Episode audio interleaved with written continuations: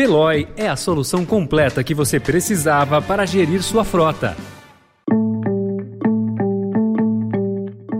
Oi, bem-vindo, bem-vinda.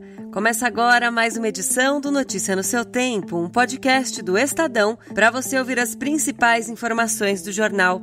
Esses são os destaques do dia. Dólar sobe e bolsa cai após primeiras medidas do governo. Lula exonera 1.200 servidores em cargos de confiança. E fila e sol forte para ver o Rei Pelé pela última vez. Hoje é terça-feira, 3 de janeiro de 2023. Estadão apresenta Notícia no seu tempo.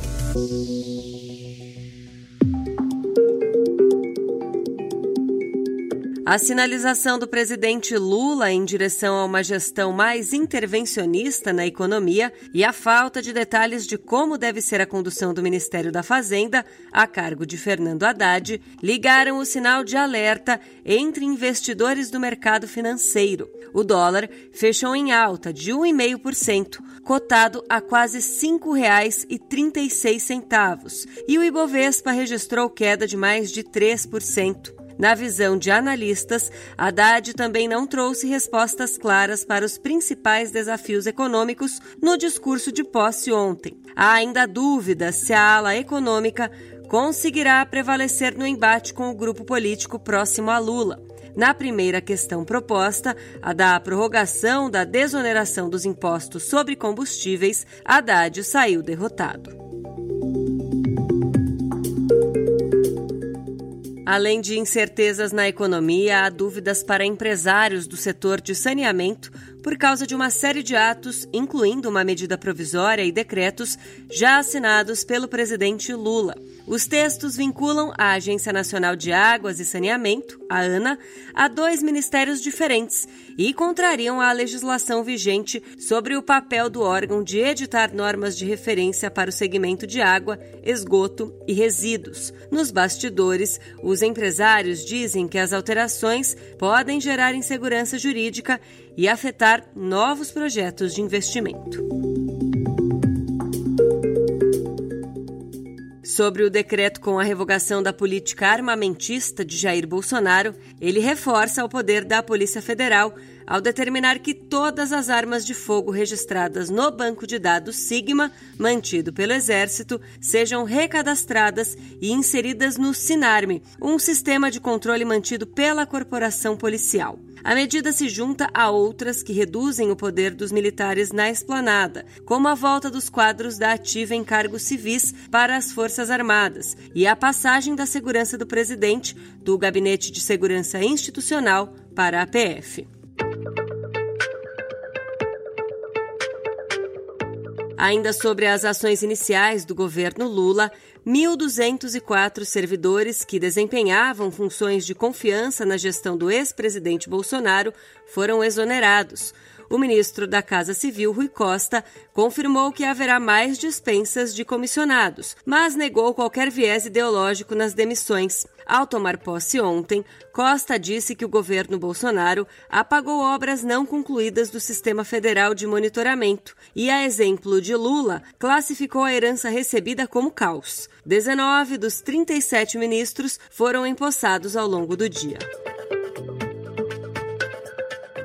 Ontem, o presidente Lula também oficializou a retomada do Fundo Amazônia, programa de apoio a medidas de proteção da região, financiado com recursos estrangeiros. O programa fará novas captações de recursos por meio do BNDES, que atua como intermediador dos repasses para financiar programas de fiscalização e proteção ambiental. O Ministério do Meio Ambiente e Mudança do Clima, novo nome dado à pasta, definirá anualmente os limites de captação de recursos.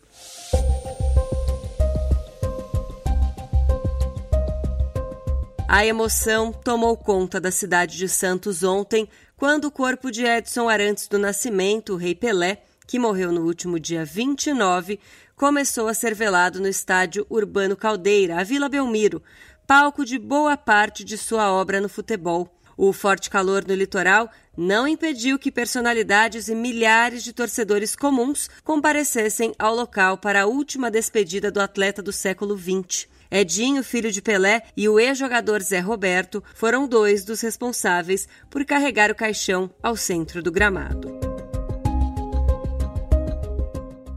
No Vaticano, cerca de 65 mil pessoas participaram do primeiro dia do velório do Papa Emérito Bento XVI ontem. O corpo está exposto na nave central da Basílica de São Pedro, em frente ao baldaquino de bronze do artista barroco Bernini, próximo ao túmulo do apóstolo São Pedro. O pontífice emérito morreu no sábado, aos 95 anos. O velório terminará amanhã. O funeral, na quinta-feira, também será aberto ao público e presidido pelo Papa Francisco. As Forças Armadas da Ucrânia impuseram ontem uma das maiores baixas às tropas russas desde o início da guerra, com um ataque com armas fornecidas pelos Estados Unidos. Com o auxílio de um moderno lançador de foguetes guiado por radar, os ucranianos destruíram um alojamento de soldados russos em Makvika, em Donetsk, uma das províncias ocupadas por forças do Kremlin. Ao menos 63 militares morreram, segundo a Rússia. A Ucrânia diz ter matado mais de 400 homens com o bombardeio. Mesmo o número de vítimas reconhecido oficialmente pelos russos já implica uma das maiores baixas para o Kremlin no conflito. A mandíbula de Caim, lançado pela Intrínseca, traz um novo significado para a literatura interativa. Na capa é descrito como o quebra-cabeça literário mais terrivelmente difícil do mundo. Escrita no longínquo ano de 1934 por Edward Paul Smathers, a história parte de uma premissa curiosa. São 100 páginas publicadas em ordem aleatória. A graça está em tentar ordená-las entre milhões de combinações possíveis. Reza a lenda que a quantidade de pessoas que conseguiram cravar o resultado exato cabe nos dedos de uma mão. Outro mistério da literatura, Helena Ferrante, pseudônimo da autora que desperta uma legião de leitores pelo mundo com sua ficção, que apresenta um senso rigoroso de tempo e espaço, sem lugar para nostalgia ou sentimentalismo, tem novo livro.